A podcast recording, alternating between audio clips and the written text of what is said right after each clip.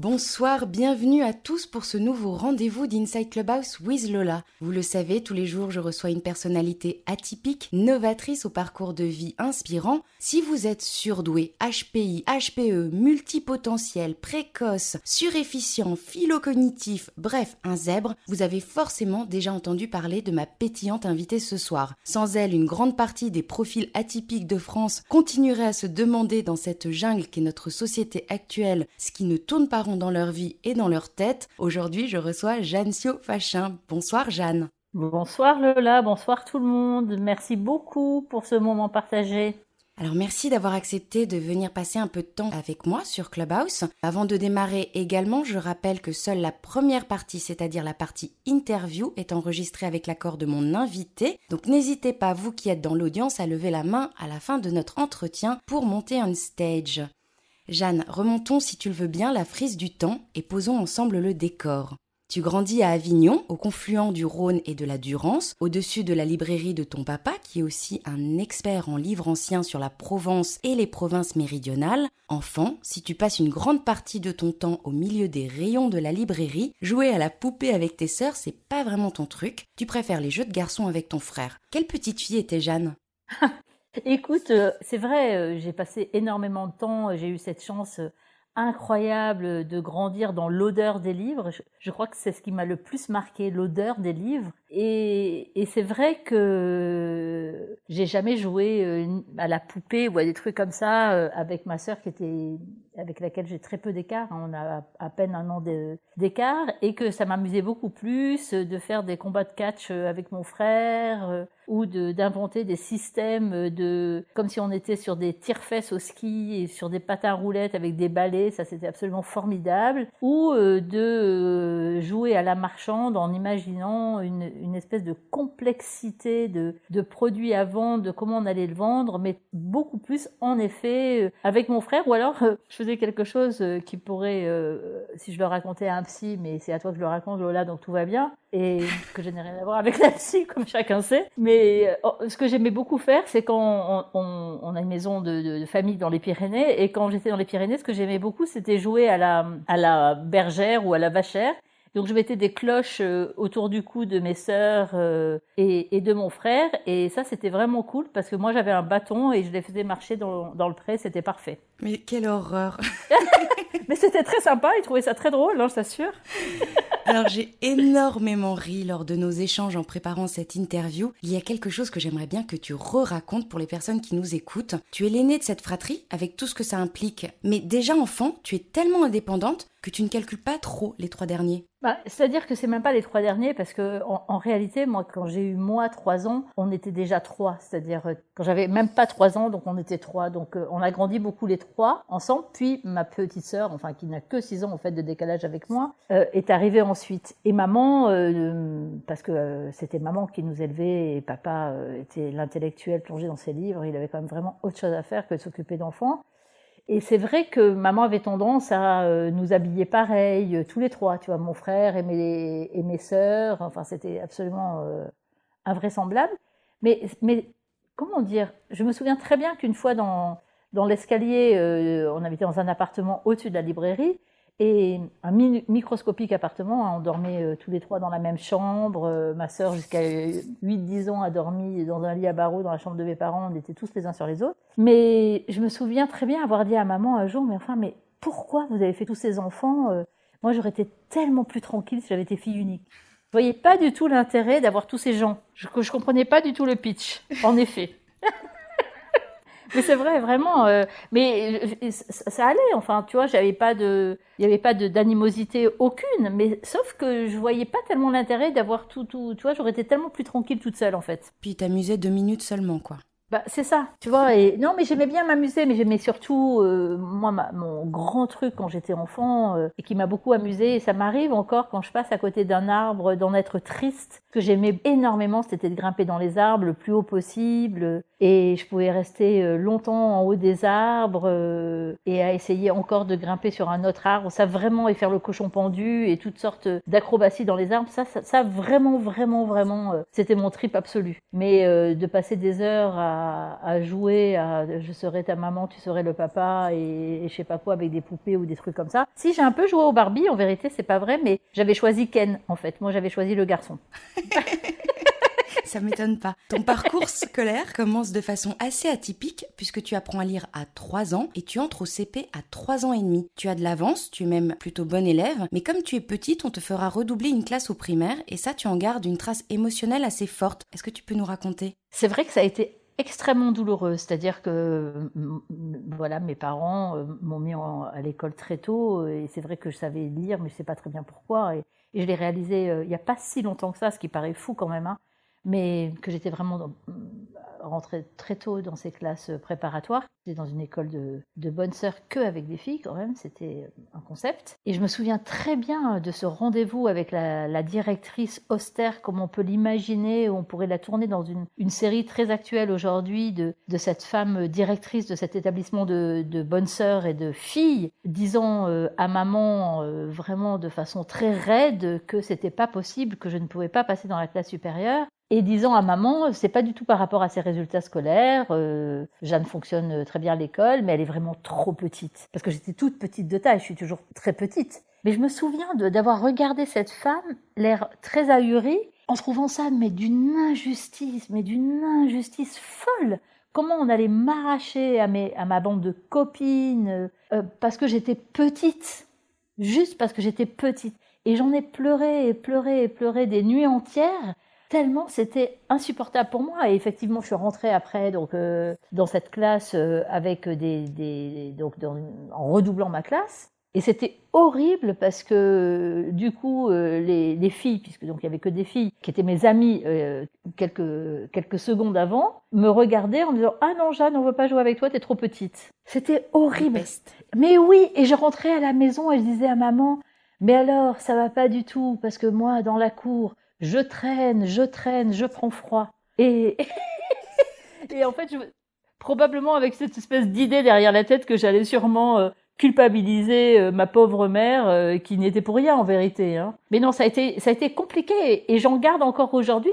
J'ai gardé quand même des relations pendant très longtemps et d'ailleurs les, les, les, les, filles, enfin les femmes, je crois qu'il faut dire comme ça, que, qui sont encore un peu dans mon spectre aujourd'hui c'est pas du tout celle qui était dans ma classe euh, et, ça a duré quand même jusqu'en troisième. C'est celle qui était avant. Donc j'étais vraiment toute petite pour le coup et, c'est celles-là qui sont restées euh, dans mon cœur en tout cas. À la maison, ta sœur cadette était une petite fille euh, ravissante, elle ressemblait à une poupée. Ta maman inquiète, sans doute à l'idée que tu puisses avoir des complexes, n'avait de cesse de mettre en avant des compétences intellectuelles. C'est très moderne pour l'époque. Oui, mais je crois que j'avais effectivement une, maman très moderne et très contemporaine dans, sa façon d'être. Et c'est vrai que comme on avait très peu d'écart avec ma sœur, elle nous, elle nous promenait dans les rues d'Avignon, euh, qui est vraiment euh, la, vie de province, euh, surtout que on, se remet ça il y a évidemment un certain nombre d'années, et où tout le monde connaissait mes parents, qui étaient des entre guillemets notables de cette petite ville de, de province. Et donc maman nous promenait dans une poussette euh, en, face à face avec ma sœur.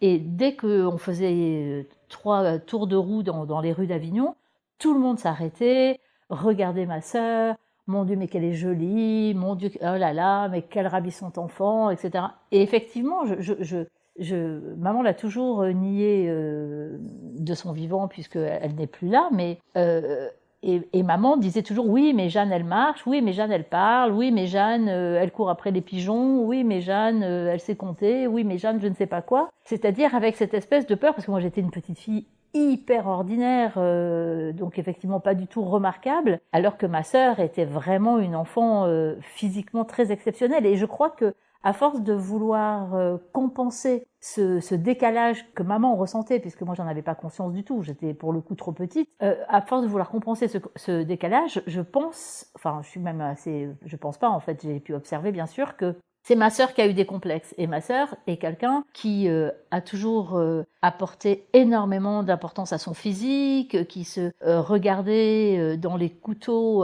à table pour s'assurer de sa coiffure, etc.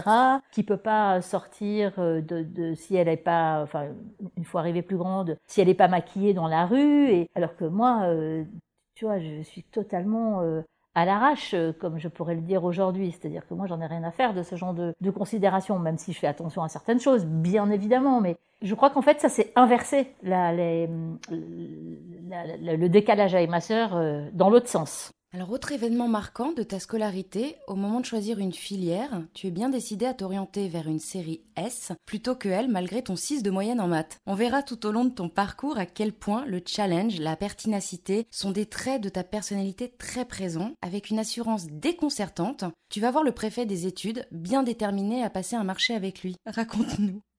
oui, mais, mais quand j'y pense, je me dis que j'étais complètement givrée quand même. Hein. Parce que effectivement, donc j'étais dans cette école de bonnes sœurs, donc avec des filles, avec un défi déjà qui était immense et que on allait passer au lycée pour la première fois avec des garçons, ce qui était quand même déjà un peu, tu vois, compliqué humainement de se retrouver avec des garçons à, à 14 ans en sortant troisième. Et c'est vrai que, bah, comme euh, beaucoup aujourd'hui, on considérait que les filières littéraires étaient vraiment des, filières pour les nuls et que c'était vraiment euh, ceux qui avaient aucune capacité euh, d'aucune sorte qui suivaient ces filières, ce qui est vraiment déplorable, hein, ridicule, mais bref, ça a longtemps été comme ça. Et je me suis dit, mais il est même pas question. Alors comme moi je foutais rien, effectivement j'avais 600 maths et, et, je suis allée voir le préfet des études de seconde en lui disant, mais je sais pas ce qui m'a pris, hein, vraiment, je sais pas.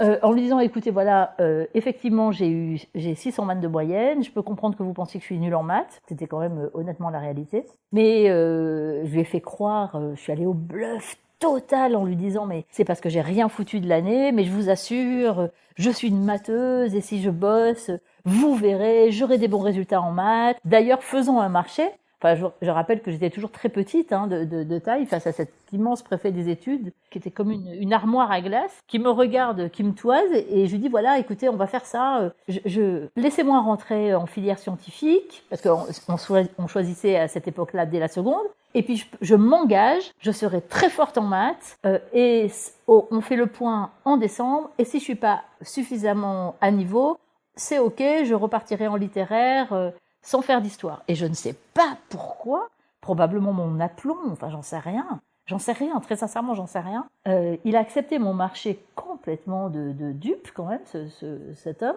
Et je suis rentrée en filière scientifique. Évidemment, parce que ça, pour le coup, c'est ma signature, j'ai tenu mes engagements, j'ai bossé en maths. Par une alchimie euh, incompréhensible, je suis devenue excellente en maths jusqu'au point où ils m'ont proposé de faire le concours national de mathématiques euh, à la fin du mois de novembre, je crois, de la seconde, que évidemment j'ai refusé aimablement.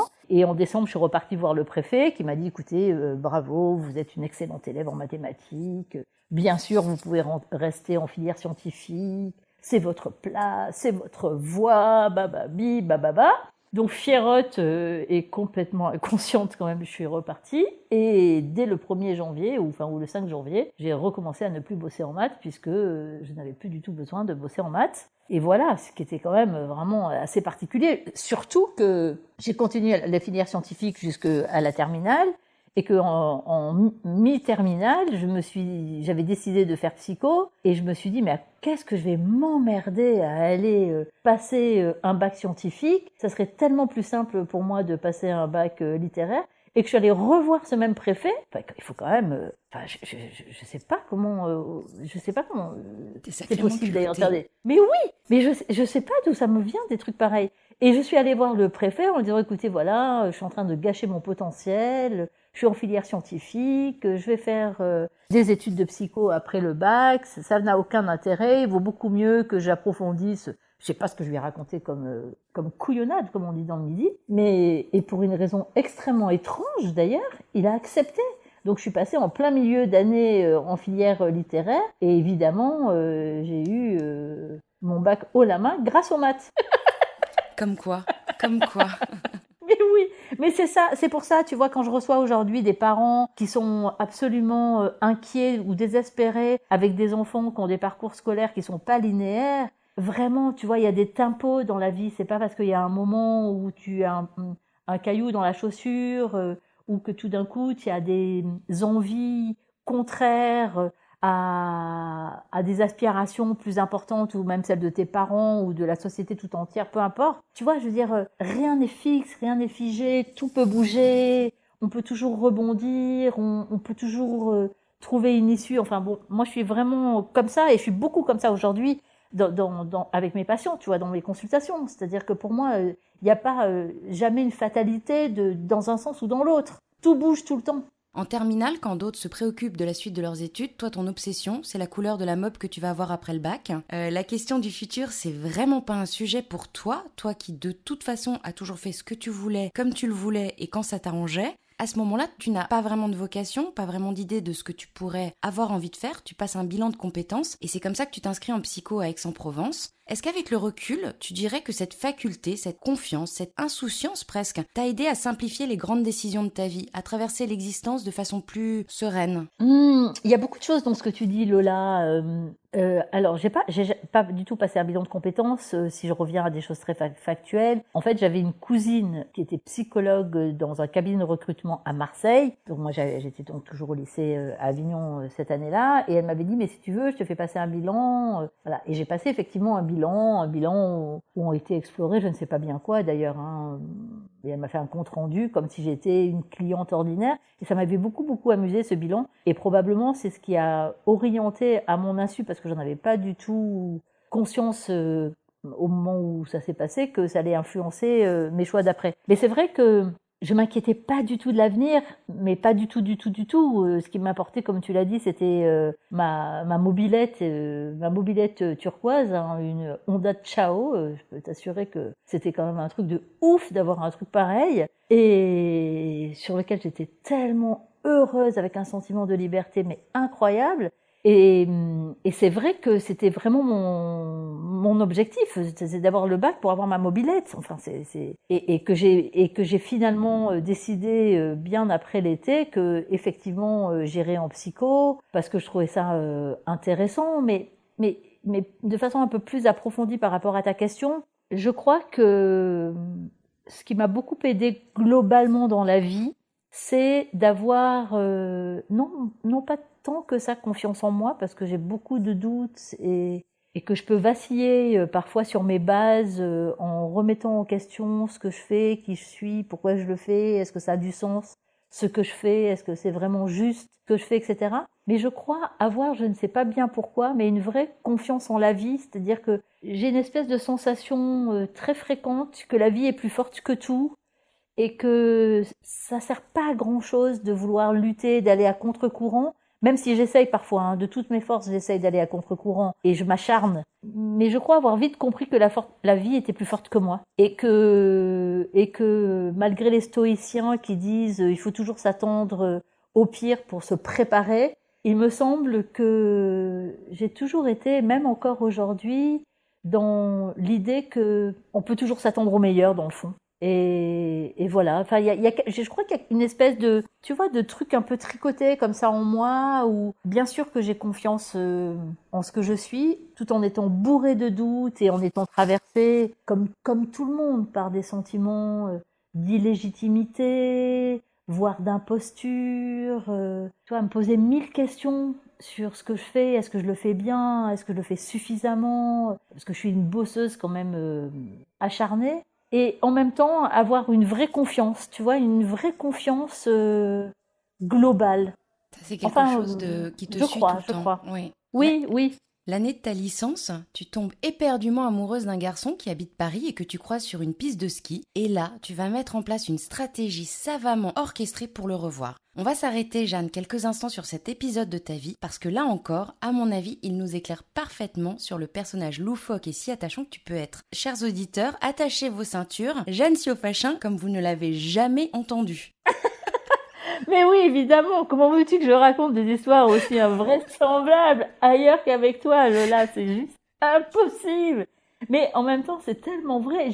J'adore raconter ça parce que parce que ça fait tellement partie de, de mon incarnation. Et, c'est vrai que j'étais donc euh, en licence de psycho où déjà je commençais à m'emmerder un peu euh, sévèrement. Et je rencontre ce garçon, euh, mais dont je tombe raide amoureuse, mais en bas d'une piste de ski. Et sauf qu'il euh, y avait juste un petit problème, c'est que moi j'habitais donc toujours euh, à Avignon, ou plus exactement je faisais mes études à Aix-en-Provence, et lui habitait Paris. Et c'était un garçon euh, qui était à mes yeux, de, cette époque, pas très facile à attraper. Et puis, ben, comme toutes les adolescentes, je me disais, je veux pas faire la fille qui, tu vois, euh, à lui courir après. Et je sentais bien que ça allait être un peu compliqué. Et donc, euh, j'arrive, mais comme une fusée dans, la, chambre d'étudiante euh, d'une de mes meilleures amies de, l'époque, qui faisait pas, qui faisait des études de je ne sais plus très bien quoi d'ailleurs. Et je lui dis, écoute, tu sais, elle s'appelait Anne-Marie, bon, on fait, on fait ce qu'on peut. Hein. Euh, et non mais c'est horrible de s'appeler Anne-Marie, c'est difficile quand même. Non mais c'est difficile. À vous, c'est difficile. Et donc, je, je, vais la voir et je lui dis, écoute Anne-Marie, euh, voilà, j'ai bien réfléchi. Alors tu penses, j'avais pas du tout réfléchi. Hein. J'ai bien réfléchi. Euh, je crois que ce qui est très important dans la vie, c'est l'anglais. Alors, euh, plutôt que de rester comme ça, on était, je sais pas, au mois d'avril, continuer dans ces facs où on n'apprendra rien du tout, ce qu'on va faire, je te propose un plan vraiment, euh, un plan vraiment mais solide. On va partir en Angleterre, on va aller travailler en Angleterre et comme ça, on va bien apprendre l'anglais. Et quand on aura bien appris l'anglais, on aura vraiment un bagage satisfaisant plutôt que nos diplômes. Donc, pour une raison invraisemblable là encore, la fille en question, je ne sais pas pourquoi, trouve mes arguments très solides, évidemment ça ne l'était pas, et euh, je convainc euh, donc cette fille. Je, je, dis à mes parents que je partais en Angleterre, qui sont ahuris, qui me disent enfin mais qu'est-ce que tu fais, etc. Je leur tiens le même discours. Euh, ils n'étaient pas du tout d'accord, mais bref, je, ça m'était totalement égal. Donc je m'embarque pour un train puis un bateau parce que c'était, j'avais absolument pas les moyens de prendre un quelconque avion et que évidemment j'avais zéro financement. Du coup, je vais voir une de mes tantes qui était beaucoup plus jeune, qui était décalée par rapport euh, à, ma maman en termes d'âge, euh, en lui racontant toute mon histoire, qui, me donne 300 francs à l'époque, ce qui était une fortune incroyable, pour que je puisse euh, mettre, mon rêve euh, en, en, action. Et me voilà partie en train avec cette pauvre Anne-Marie dans le train, et qui, de coup me dit, mais Jeanne, est-ce que c'est bien raisonnable de partir en Angleterre? Et ce à quoi j'ai dit oui, oui, donc je continue. Mais en fait, mon seul projet dans cette histoire, c'était que pour aller en Angleterre en train, en partant d'Avignon, c'est que j'étais obligée de m'arrêter à Paris. Et oui. Et que donc, en m'arrêtant à Paris, je pouvais téléphoner à mon amoureux, euh, qui était euh, un amoureux très très fantasmé quand même euh, dans cette histoire, et lui expliquer que que voilà que par concours de circonstances, qui vraiment concours de circonstances, j'étais à Paris pendant 48 heures parce que je partais en Angleterre pour un projet très élaboré. Et donc, comme il était quand même gentil, ce garçon, il est venu me chercher à la gare. il m'a emmené faire du, la, du de la barque sur le lac du Bois de Boulogne, enfin un truc complètement invraisemblable. Il s'est pas passé grand chose, pour ne pas dire euh, rien ou presque rien. Et puis, euh, 48 heures après, il a bien fallu partir en vrai en Angleterre. Et quand on s'est retrouvé euh, dans ce deuxième euh, tronçon de voyage avec toujours cette pauvre Anne-Marie que je trimballais, on ne sait pas très bien comment, tout d'un coup, j'ai eu une espèce de truc qui, qui m'a dégouliné le long de la colonne vertébrale en me disant mais Jeanne, quand même, mais qu'est-ce que tu vas t'embarquer en Angleterre? J'avais aucun point de chute, aucune, enfin personne que je connaissais à Londres, mais personne, personne, personne. Sauf que j'avais tellement embarqué cette Anne-Marie dans mon histoire que je pouvais pas lui dire que c'était un projet euh, qui tenait pas la route et que maintenant j'étais passée à Paris, on n'avait qu'à faire demi-tour, c'était fini l'histoire. Que c'était une blague en fait. C'était juste une blague. Donc je suis allée jusqu'au bout de mon truc. On est arrivé à Victoria Station à Londres. Et là, on a posé nos bagages dans, dans une consigne qui existait euh, encore à, ce moment-là. Et on a passé la journée à Londres euh, toutes les deux en passant de boutique en boutique et en disant euh, aux gens euh, We are two French girls, avec un accent parfait, and we are looking for a job. Et évidemment, euh, tout le monde nous a jarté non-stop. Et donc, à la fin de la journée, j'ai bien été obligée de, de, de, de m'avouer vaincue. J'ai dit à Anne-Marie, écoute, bah là, on pouvait plus. Elle m'a dit, écoute, Jeanne, maintenant. Elle commençait un peu à réaliser que c'était n'importe quoi. Donc, elle me dit, écoute, Jeanne, maintenant, ça suffit. On rentre à la gare, on prend nos, nos, nos, nos bagages et on rentre. On est revenu à la gare et il y avait un, un bar dans, le, dans, la, dans gare. la, gare. Et j'ai dit, écoute, on, je fais une dernière tentative avant de prendre le train. Et donc je rentre dans le bar et je dis, bon, uh, well, we are two French girls and we are looking for a job. Et là, le, la personne le garçon à qui je me suis adressée m'a dit euh, yes, wait a minute et nous m'a fait monter dans le bureau. m'a dit ah bon, mais vous voulez travailler, mais vous êtes d'accord pour travailler dans un bar, etc. Je dis oui oui bien sûr, on est deux, oui oui, etc. Et donc ils avaient en plus ils avaient des donc ils nous ont embauchés toutes les deux de, de, à l'instant même. Ils avaient des, des espèces de foyers pour leurs pour leurs employés dans lesquels nous ont casés et fort heureusement parce que évidemment on n'avait ni argent ni possibilité de payer quoi que ce soit à Londres. Et pendant trois mois, on s'est retrouvé à Victoria Station, à Europa Bistro, s'il te plaît, euh, à, tous les matins avec des queues invraisemblables de, de personnes qui, qui attendaient, de dire euh, Coffee please, 18 pence please, coffee please, 18 pence please, coffee please. Et ça a duré comme ça pendant trois mois. Et le plus drôle, c'était l'alcool, parce que moi, je buvais pas du tout, j'avais pas du tout cette culture de l'alcool, même en étant étudiante et tout. Ça, c'est quelque chose qui, qui appartenait pas du tout à ma vie. Et donc les, les gens qui venaient à d'autres heures de la journée euh, demandaient des brandy, des je sais pas quoi. Moi, je savais même pas ce que c'était, donc je leur, je leur, demandais de me montrer la bouteille. Je savais pas comment on faisait les doses. Enfin, c'était une expérience de, mais de, de, de, de ouf. Mais ouais.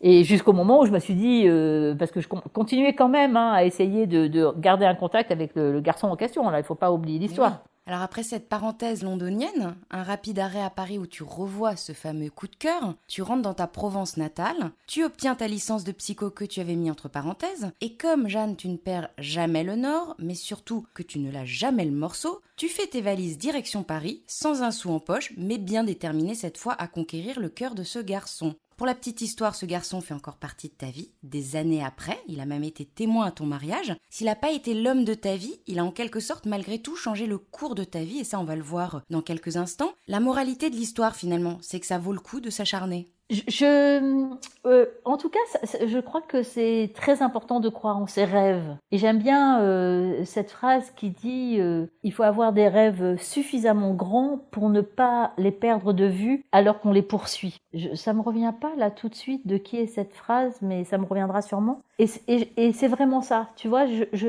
je crois que c'est important de de garder intact euh, ses rêves en grand, sa vie en grand, pas forcément parce qu'on l'atteindra, mais parce que ça, ça donne le sens des voiles, ça donne le sens du vent, euh, et ça permet de garder cette énergie qui fait que même si on, on, on rencontre des tempêtes et que par moments on échoue à des endroits euh, imprévus, on a le, le courage au sens étymologique du, terme, le cœur de, de repartir et, et de remettre le cap. Et, et oui, je crois que c'est très important de, croire en ses rêves. Euh, et j'aime bien aussi cette phrase qui est tout à fait anonyme mais qui dit euh, euh, si ça se trouve, euh, les planches à repasser sont des planches de surf qui n'ont jamais réussi à atteindre leurs rêves. Donc voilà, donc oui, je crois que c'est important de croire en ses rêves et que ça nous porte.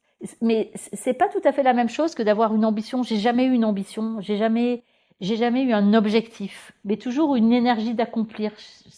C'est pas tout à fait la même chose. Enfin, je crois que c'est même pas du tout la même chose. Tu vois, je me suis jamais dit je vais aller là et j'irai comme ça. Je mais justement, on va le voir. À Paris, tu te fais embaucher euh, en tant que psychologue dans un club de rencontres et de loisirs. Tu reçois les futurs adhérents qui ont en moyenne déjà une cinquantaine d'années et tu dresses leur profil psychologique. On rappelle que tu es encore toute toute jeune à ce moment-là. Et puis, bah là encore, tu te laisses guider par tes envies et ton instinct. Tu tombes amoureuse d'un autre garçon qui fait une école de communication. Tu trouves que ça a l'air chouette. Donc ni de une ni de deux, tu t'inscris en com. Et là encore, tu fais du forcing au culot pour intégrer l'école. Oui, c'est vrai, mais c'est vrai. En fait, de t'entendre raconter ça, ça me fait drôle, mais mais c'est vrai, ça s'est vraiment passé comme ça. C'est-à-dire que effectivement, euh, vraiment, je, monte à Paris avec ma valise en carton comme Linda de Souza, avec zéro zéro perspective en tête, si ce n'est de, de, continuer à, à, à, tenter de séduire ce garçon que, comme tu l'as dit, euh, je séduirai jamais vraiment. Et, et puis voilà, une petite annonce paraît dans un journal euh, où il cherchait une psychologue dans ce club de rencontre qui est quand même une espèce de d'ancêtre de, de, mythique de Tinder et de Bumble euh, et hum, un mix avec des agences matrimoniales. C'était pas ça du tout l'idée de ce club, c'était en fait de, de regrouper des, des, personnes qui avaient euh, des, des aspirations communes, des centres d'intérêt communs, des vieux de 50 ans. Hein. Moi effectivement j'avais à peine 20 ans, pour moi les gens de 50 ans c'était des vieillards total. Et hum, et en fait, quand je suis arrivée dans, euh, dans, dans, me présenter en, entretien avec le, le directeur de, de, cette agence, hein, qui s'appelait encore, euh, remarque, doit être marqué par l'Europe, qui s'appelait euh, Euroclub 2000. Hein, on était, euh, voilà, Euroclub 2000, c'était tout un, tout un truc. Et il me dit, écoutez, je vous reçois, je sais pas très bien pourquoi, j'ai déjà reçu 10 psychologues aujourd'hui, et de toute façon, mon choix est fait. Mais enfin, bon, votre CV m'a intéressé, je vois pas bien quoi, hein, parce que je vois pas comment euh, je pourrais avoir un CV très intéressant, mais enfin bref. Et donc voilà, ça m'intéressait de vous rencontrer, donc on discute, et à la fin de l'entretien, il me dit, écoutez, très bien, en fait, c'est vous que je vais prendre, est-ce que vous pouvez commencer lundi? Et je dis, bah oui, bien sûr. Et donc j'ai commencé euh, comme psychologue, ce qui était absolument aberrant, hein. je comprenais rien, rien à la psycho, très sincèrement, et, et j'avais fait une licence de façon quand même très invraisemblable, comme on vient de le raconter, et, et j'avais vraiment des notions euh, très, très, très, très, très, très, très, très floues.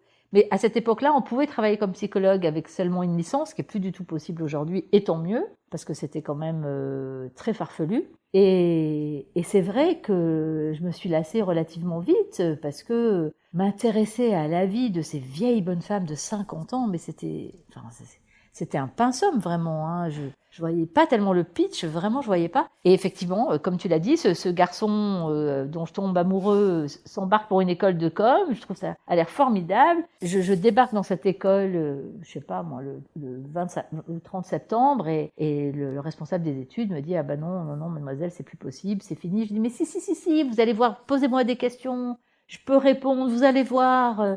Vraiment, je serai une bonne étudiante, vous regretterez pas. Enfin, j'ai fait un baratin de, dingue. Et effectivement, j'ai passé une espèce d'oral euh, complètement à l'arrache. Euh, sur des sujets, je ne sais pas très bien comment je m'en suis, sortie parce que j'y connaissais rien. Et je suis, j'ai intégré cette école de com, en effet. Avant même de terminer donc cette école, tu as déjà plusieurs propositions de boulot, dont celle d'une petite agence qui te court après avec insistance. Alors que tu t'apprêtes à refuser ce job, contre toute attente, tu l'acceptes. Cette décision va changer le cours de ta vie, puisque par la suite, on te proposera même de prendre des parts dans la société. Alors côté vie privée, tu te maries, un mariage éclair. Là encore, sans te poser trop de questions et en suivant tes envies, tu quittes le monsieur. La semaine d'après, tu rencontres quelqu'un d'autre. Au bout d'un mois, tu décides de faire un bébé et puisque la vie, elle non plus, ne semble pas te résister, aussitôt dit, aussitôt fait, bah tu tombes enceinte. Il y a vraiment rien qui te résiste. Hein.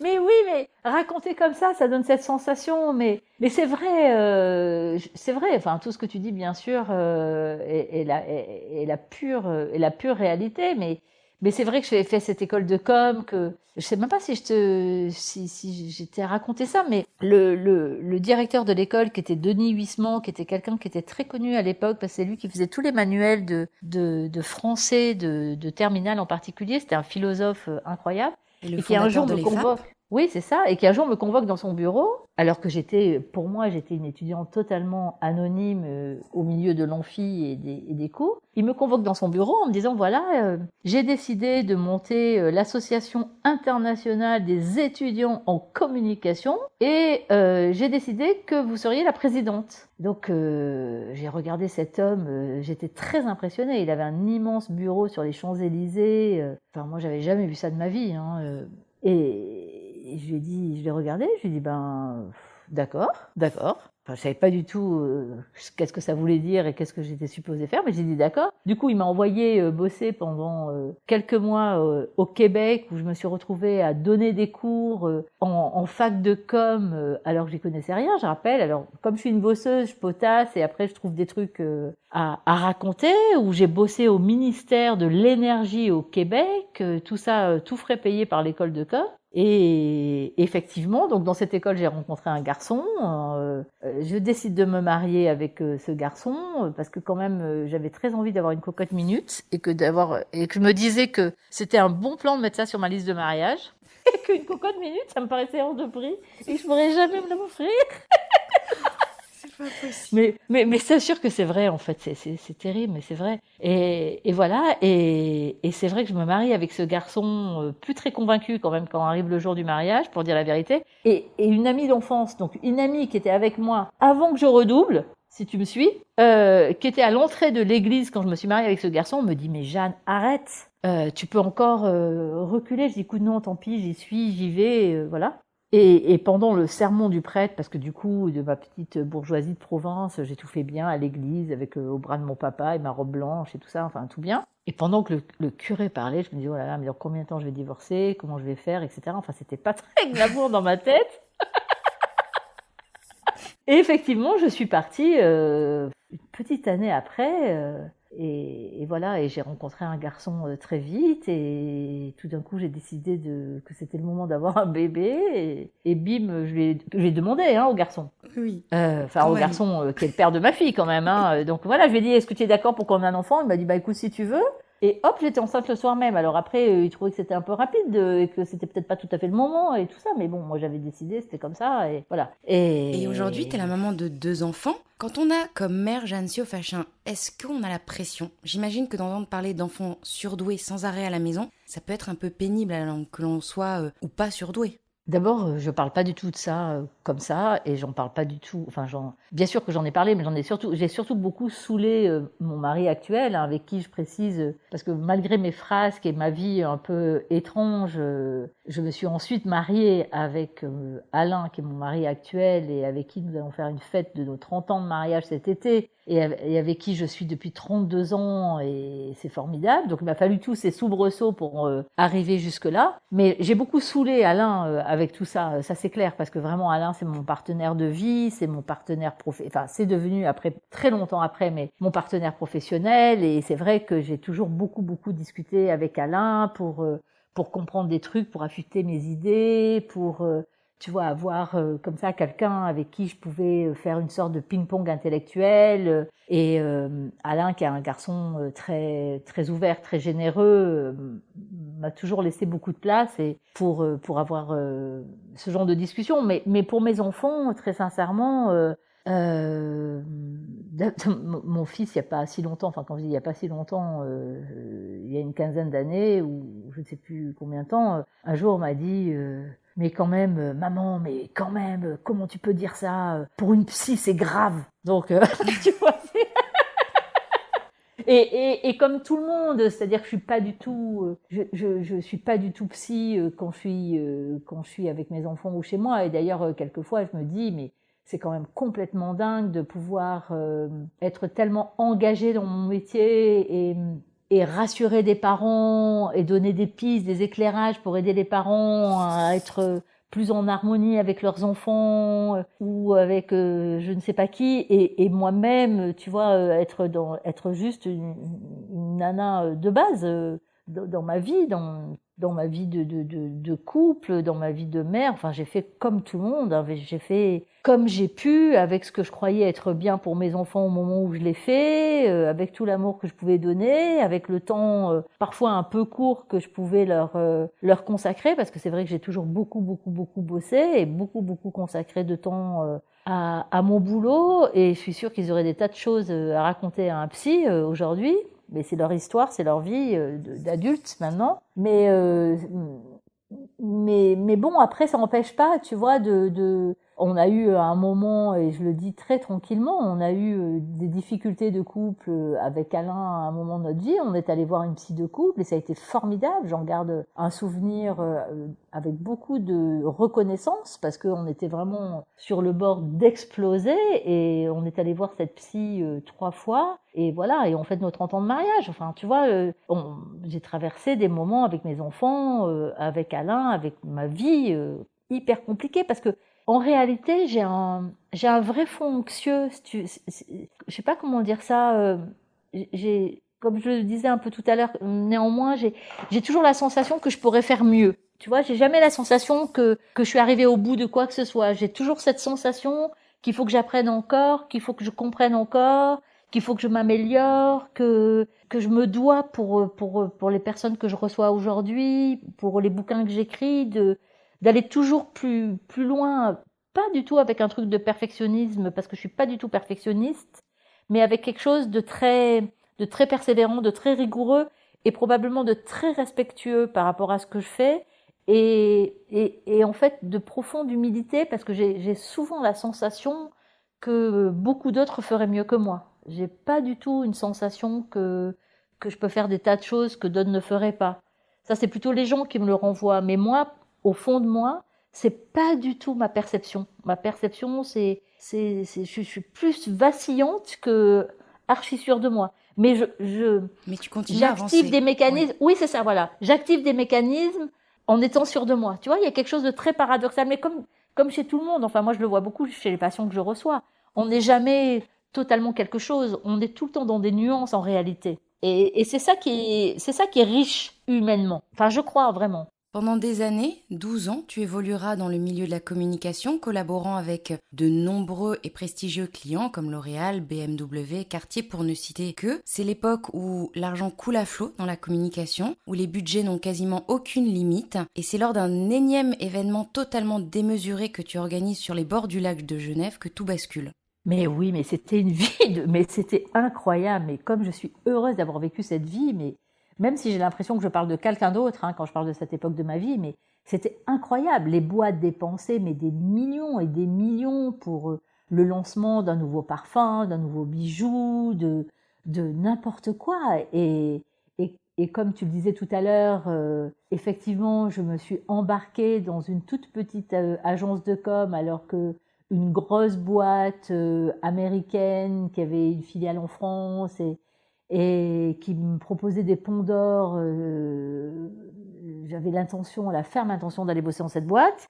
Et pour une raison complètement saugrenue, euh, je, je, je n'arrivais pas à me dépêtrer de cette nana, de cette micro-boîte où elle, était, elle bossait avec sa sœur et, et une nana, et qui me courait après en m'appelant dix fois par jour, en me faisant appeler par la terre entière pour que je vienne bosser avec elle.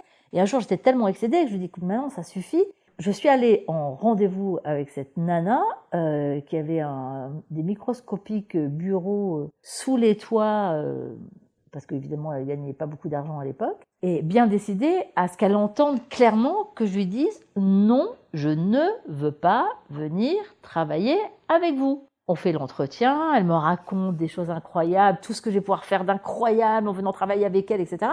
Et moi dans ma tête, je disais mais non ma cocotte, je vais te dire non tu vas être déçu, mais je vais te dire non. Et à la fin, elle me dit, bon, bah, vous êtes d'accord, donc là, vous n'avez pas fini vos études, mais euh, dès que vous avez fini, de toute façon, on peut commencer avant, je vous laisserai passer vos examens tout le temps que vous voulez. Et voilà, donc j'allais lui dire non, et je ne sais pas qu'est-ce qui est passé dans ma tête. J'ai répondu, ah ben oui, d'accord, mais bien sûr, ça me va très bien, euh, ok, on va faire ça.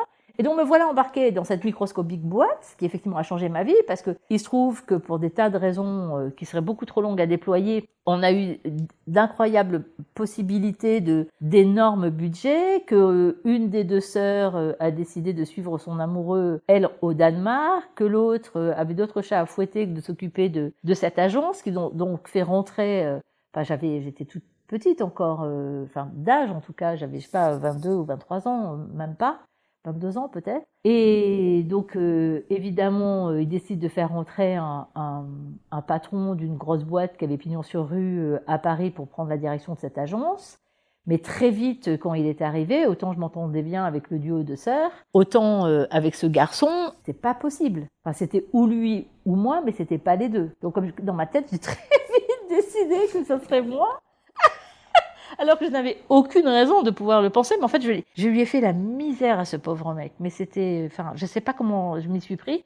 Mais au bout d'un moment, euh, euh, aujourd'hui, on parlerait de burn-out, mais c'était pas loin. Tu vois, au bout de six mois, il en pouvait plus. Il a dit que non, qu'il allait arrêter. Et du coup, elles étaient très emmerdées, les sœurs euh, qui avaient quand même toujours des parts dans la boîte. Il lui avait filé 25%, je crois. Et il y avait personne d'autre que moi en même temps, et la secrétaire que tu voulais qu'elle fasse. Elles sont retournées en me disant, ben, Jeanne, euh, tu voudrais pas prendre des parts dans la boîte? Je dis, ben, oui, bien sûr.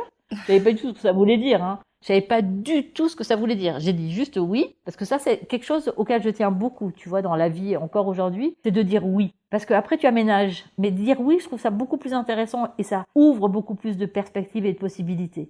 Dire oui, ça veut pas forcément dire que tu es d'accord avec tout ce qui va se passer après ou tout ce qu'on va te proposer, mais c'est oui, je veux bien écouter, oui, je veux bien envisager, oui, euh, je veux bien essayer de comprendre, oui, je veux bien explorer. Tu vois, ça veut pas dire oui, je suis d'accord, euh, faites de moi ce que vous voulez. Non, c'est oui, tu vois, c'est une espèce de j'ouvre la porte et après je vois, mais je ferme pas la porte au départ. C'est quelque chose que dont je parle souvent d'ailleurs avec mes avec mes patients euh, adultes, tu vois, de dire oui. Et j'aime bien la phrase de Frédéric Lenoir euh, qui dit la joie, c'est dire oui à la vie. Moi, j'aime bien ça, ça, me va. Et voilà, et donc c'est vrai que j'ai eu la chance de travailler dans ces métiers. Euh, donc on a eu des clients absolument prestigieux pour des tas de, raisons, euh, peu importe lesquelles, et, et on s'est bagarré beaucoup, hein, parce qu'il y avait beaucoup de concurrence, mais on avait, bon, on s'est vraiment amusé. Mais j'ai fait des trucs dingues, mais des trucs dingues. Jusqu'à cette fameuse soirée.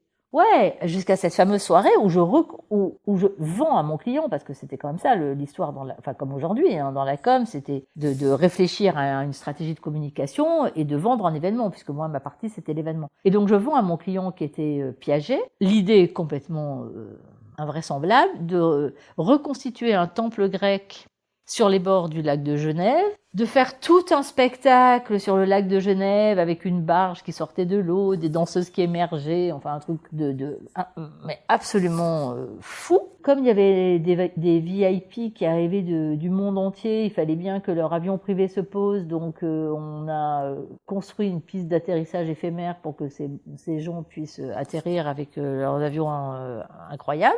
Et donc, on était dans cette espèce de temple grec avec des statues grecques qui tournaient, qui devenaient vivantes. Bon. Et quelques minutes avant qu'on lance le spectacle, mon associé, euh, parce que entre temps, je m'étais associée avec un garçon euh, pour faire avancer la boîte, que les deux sœurs étaient parties euh, dans d'autres sphères. Et donc, j'avais des oreillettes avec mon associé pour manager l'ensemble de l'équipe technique et autres. Et tout d'un coup, je l'entends hurler dans les oreillettes, putain, le groupe électrogène a sauté ce qui était quand même un drame, parce qu'un groupe électrogène qui saute au milieu de nowhere avec tous ces gens euh, et tous leurs bijoux, parce que les nanas, elles étaient couverts de bijoux, il y avait des, des millions sur les nanas euh, qui étaient là. Et donc on était dans le, dans le noir total quand même. C'était quand même un concept pas tout à fait prévu. Et là, j'ai senti un truc qui fissurait. Je me suis dit, mais en fait, je m'en fous. En fait, qu'est-ce qu'on s'en fout, quoi, de vendre plus de bijoux, plus de parfums? Ça n'a aucun sens. Alors évidemment, j'ai rien dit de ce qui m'agitait dans ma tête. Euh, bien sûr, on avait un groupe électrogène de secours, donc bien sûr, on a pu euh, mener au bout cette soirée euh, de dingue. Mais là, vraiment, il y a quelque chose qui a fissuré totalement en moi et qui s'est jamais ressoudé. C'est-à-dire à partir de là, je m'ont rattrapé vraiment des questions de sens, de sens de vie, de à quoi ça sert, de tout cet argent. Euh, euh, et c'est vrai qu'en plus, à cette époque, moi, je gagnais vraiment bien ma vie. Euh, j'étais que je dépensais au fur et à mesure, hein, donc ça n'avait pas grand intérêt pour le long terme, mais mais je trouvais ça, enfin, petit à petit, ça, ça m'est devenu, mais physiquement, psychiquement, mais insupportable.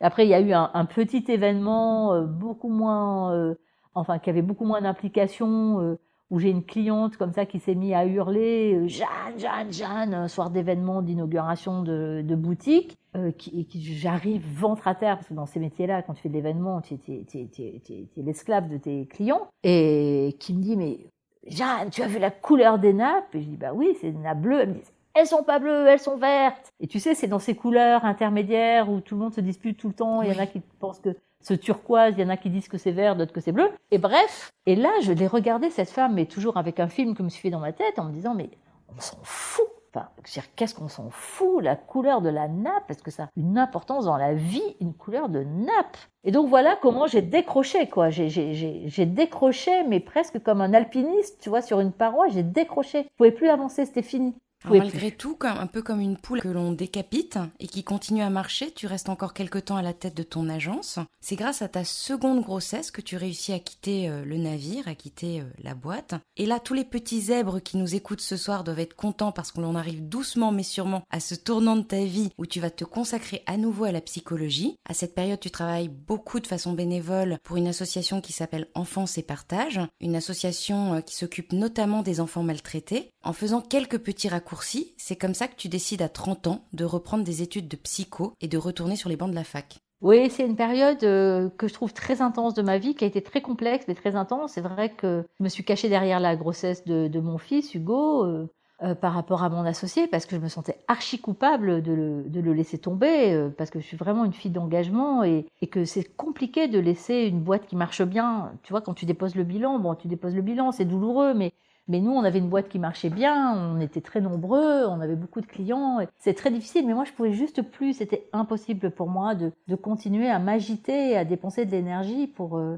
pour euh, monter ces événements qui me semblaient tellement creux et vides de sens. Donc c'est vrai, je me suis planquée derrière la grossesse d'Hugo en disant, ben voilà, Jeanne est enceinte, ah, Jeanne vient d'accoucher, ah, Jeanne est en euh, congé maternité, c'était quand même un truc qui était très éloigné de moi d'être en congé maternité, mais bref. Et c'est vrai que c'est la seule époque de ma vie où pendant cinq mois, euh, je suis restée chez moi à, à, me demander ce que j'allais bien pouvoir faire de ma vie et, et où toute l'année de ma grossesse de Hugo, j'ai travaillé effectivement, enfin pas du tout travaillé, mais j'étais bénévole à Enfance et Partage et c'était très lourd parce que c'était des enfants euh, très maltraités qu'on suivait, et qui appelaient en pleine nuit avec des détresses, euh, en particulier des détresses sexuelles euh, très enfin, douloureuses, et tout ça bénévolement, bien sûr. Et j'ai beaucoup, beaucoup, me suis beaucoup, beaucoup investi dans cette association. Et c'est vrai qu'une fois encore, mon avec mon partenaire de vie, Alain, donc mon mari, à force de discuter, un matin, je me suis réveillée en me disant mais pourquoi je repartirais pas en psycho? Et me voilà repartie euh, en psycho, donc à 30 ans, euh, à la fac à Paris cette fois-ci, puisque j'habitais quand même, je suis restée à Paris euh, toutes ces années envers et malgré toutes ces choses que nous avons racontées. Et voilà, et là, j'ai surbossé parce que parce que moi, quand je suis arrivée en psycho, moi j'avais l'habitude de depuis euh, plus de dix ans de traiter avec des gros, des grands patrons de budget euh, invraisemblables pour monter des événements fous et, que j'avais, pour moi, la psycho, c'était du même ordre que, enfin, la, psycho que j'avais fait à Aix, euh, quand j'étais donc dix ans avant, c'était du même ordre que ce que j'avais fait au lycée en histoire géo. Enfin, j'avais aucune notion. Je, je c'était vraiment, je connaissais, je comprenais rien. Mais sauf que bon, voilà, j'étais plus, j'étais plus âgée, j'avais une expérience de vie, une expérience professionnelle et et, ça m'a passionné la psycho, alors vraiment passionné. Donc j'ai demandé à faire euh, le DESS et le DEA la même année, alors que tous les étudiants pleurnichaient pour faire euh, tout ça en deux ans. Mais, mais moi j'avais une espèce de boulimie de d'avancer, d'apprendre, de comprendre, euh, d'engranger des expériences. Donc c'est vrai que ça a été des j'ai passé deux ans à la fac où j'ai fait quatre ans en deux, mais vraiment ça a été très très riche euh, sur un plan humain et, et ça a marqué complètement euh, ma vie professionnelle euh, actuelle. Et oui, parce qu'une fois n'est pas coutume, tu ne fais rien comme tout le monde. Donc après ton master 1, tu enchaînes avec un master 2 pour lequel il faut choisir entre deux spécialités. Et puisque là encore, tu n'as peur de rien et surtout pas d'une surcharge de travail, parce que ça sous-entend double cursus, double mémoire, tu vas voir le président de l'université pour renégocier ce, double cursus. Est-ce que tu serais pas un petit peu casse-bon bon quand t'as décidé un truc, Jeanne? Mais je, suis un peu, oui, enfin, je sais pas. Euh, euh, je, je, pense que je suis surtout un peu hum, enfin déterminé, oui, clairement. Euh, mais j'emmerde personne avec mes déterminations. Hein. C'est moi par rapport à moi. Hein. Juste euh, le problème pour le président de fac, c'est que jamais personne n'était venu lui demander un truc aussi saugrenu. Donc il s'est retrouvé emmerdé parce qu'il savait pas quoi faire et quoi dire. Donc effectivement, il m'a autorisé à suivre le double cursus en me demandant de choisir euh, un, un, master 2. Et, et donc j'ai fait un master de clinique et un master de recherche la même année. Donc j'ai fait double stage, double mémoire de recherche, double cours mais je n'ai eu droit de passer qu'un diplôme. Donc j'ai choisi de passer un diplôme euh, euh, de, de, clinique, mais ce qui m'a pas empêché quand même de continuer euh, de faire un travail de recherche derrière, hein, parce qu'il faut pas exagérer. j'ai continué. Autre anecdote, la façon dont tu choisis le sujet de mémoire de fin d'études et ton directeur de mémoire, parce que là encore, c'est pas une histoire banale. Oui, mais c'est une histoire de ville encore. C'est vrai que j'étais dans cette amphi euh, avec tous ces étudiants euh, et moi j'étais quand même, euh, tu vois, j'arrivais dans notre monde, mon monde événementiel, etc. Et il fallait choisir un directeur de mémoire et visiblement il y avait des profs stars comme euh, dans toutes les facs et, et donc les, les qui, donc chaque prof présentait son sujet et les étudiants venaient s'agglutiner à la fin une fois qu'il fallait choisir devant le, ces profs qui étaient stars et il y avait un, prof qui personne, qui n'intéressait personne, mais personne. Et, moi, je voyais ces grappes d'étudiants partout et je me suis dit, mais franchement, euh, c'est complètement idiot. De toute façon, moi, je comprenais rien à ce qui se disait parce que c'était au tout début quand j'ai repris psycho où, j'ai choisi un directeur de mémoire qui est celui qui, qui m'a accompagné jusqu'au mon travail de, de recherche de troisième cycle, donc euh, bien après le master 2, mais je comprenais même pas l'intitulé des, trucs. Donc, si tu veux, ça m'était complètement égal. Donc, je me suis dit, ça sera beaucoup plus simple d'aller avec ce, avec ce, prof et je suis effectivement allée avec lui. Et quand il a fallu, après, dans un deuxième temps, justifier pourquoi on l'avait choisi, parce que en fait, je me suis retrouvée avec un groupe d'étudiants qui avaient tous les recalés que les autres profs n'avaient pas pu prendre dans leur groupe parce qu'ils étaient trop nombreux. Donc, ils se sont retrouvés obligés de venir euh, avec euh, avec ce prof-là, qui est un, qui, est vraiment mon mentor absolu, qui est le Bernard Gibello, qui donc lui euh, était quelqu'un de pas du tout commode. En effet, après j'ai compris pourquoi les étudiants l'avaient pas choisi, mais sur le coup, je savais pas. Et quand il est arrivé mon tour d'expliquer pourquoi euh, je l'avais choisi, la seule chose qui m'est venue dans la tête, parce que je me suis dit de toute façon, tous les autres étudiants s'étaient fait copieusement engueuler avec les arguments euh, qu'ils avaient tenté de dénoncer les, les plus euh, chiadés possibles. Et moi, j'avais aucun argument. Donc la seule chose que j'ai pu dire à cet homme, c'est que je l'avais choisi parce que je trouvais qu'il avait une bonne tête. Ce qui était quand même très effronté. Et de cet homme si sévère. Et en fait, je pense que ça l'a attendri et que et que voilà, et qu'une vraie histoire d'amour avec euh, avec euh, le professeur Gibello, c'est noué et que c'est vraiment lui qui qui m'a mis dans la dans cette filiation. Hein. Je me sens très très dans la filiation filiation de de de, ce prof donc euh, qui était à la fois prof de psychiatrie, prof de psychologie et qui avait monté ce laboratoire de recherche sur le fonctionnement intellectuel à l'hôpital de Salpêtrière à Paris. Et à l'époque, ce qui t'intéresse, ce sont les déficiences intellectuelles. C'est dans son laboratoire que tu commences à recevoir des adolescents en péril scolaire avec des souffrances psychologiques associées compliquées. Pour le rappel, il n'existe qu'une seule référence à ce moment-là. C'est un livre d'observation de Jean-Charles Terrassier, psychologue, qui a développé un concept appelé la dysynchronie, oui, oui, c'est exact. Hein, c'est un psychologue, enfin c'est un psychologue scolaire et, qui avait pu observer ça et qui avait euh, considéré que c'était important d'en parler. Mais moi, effectivement, moi je suis rentrée là. Euh, D'abord, euh, je m'intéressais absolument à, à, ceux que je considérais avoir moins, c'est-à-dire aux déficients. C'était vraiment c'était vraiment ça qui m'intéressait et c'est effectivement à force de rencontrer ces ados avec ces scores d'intelligence étonnants sur les échelles d'intelligence justement avec des QI incroyables et qui en même temps étaient dans des fracas et dans des échecs scolaires euh, douloureux et peut-être surtout dans des souffrances psychologiques sévères, que je me suis dit c'est quoi ça? Ben Vraiment, ça m'a hyper étonnée. Et, et, et, Bernard Gibello, qui était quand même un, un homme, euh, enfin je dis qui était parce que maintenant c'est un vieux vieux monsieur, mais qui était vraiment un homme exceptionnel, enfin très visionnaire, euh, vraiment incroyable qui avait dû percevoir des trucs. Enfin, j'en sais rien quoi en vérité. Hein, je sais pas très bien. J'ai jamais eu l'occasion vraiment de d'en discuter avec lui et qui un jour me dit euh, ah tiens euh, Jeanne, euh, écoutez, il y a un, un, un, congrès du Comité national de l'enfance euh, au mois de décembre à Paris avec des gens que j'admirais par-dessus tout et que je pensais jamais de toute ma vie euh, rencontrer, euh, même dans un, euh, enfin même rencontrer comme ça, croiser. Hein, et là, parler avec eux à une tribune, c'était juste dingue. Et voilà, j'ai pensé que vous allez, vous alliez pouvoir venir parler des, des enfants surdoués. J'ai regardé JBLO, j'ai dit mais j'y connais rien aux enfants surdoués, rien. Il m'a dit, mais écoutez, pas de problème, on est au mois de février, dans six mois, euh, vous serez parfaitement au point. Et là, ça a été un stress de dingue. Et effectivement, je voyais tellement de ces enfants-là que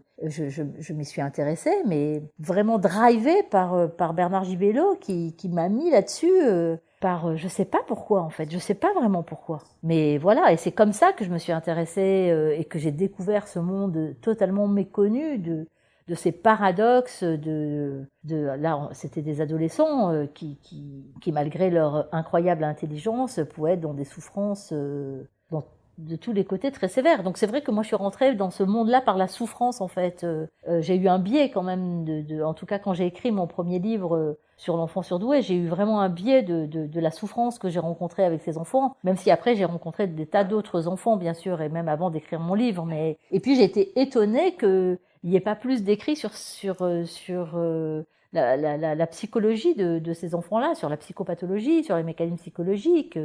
Et comme tu le dis, il y avait ce, livre d'observation de, de Jean-Charles Terrassier, qui est un livre très intéressant, mais qui est vraiment un livre d'observation, de psychologue scolaire. C'est pas tout à fait la même chose.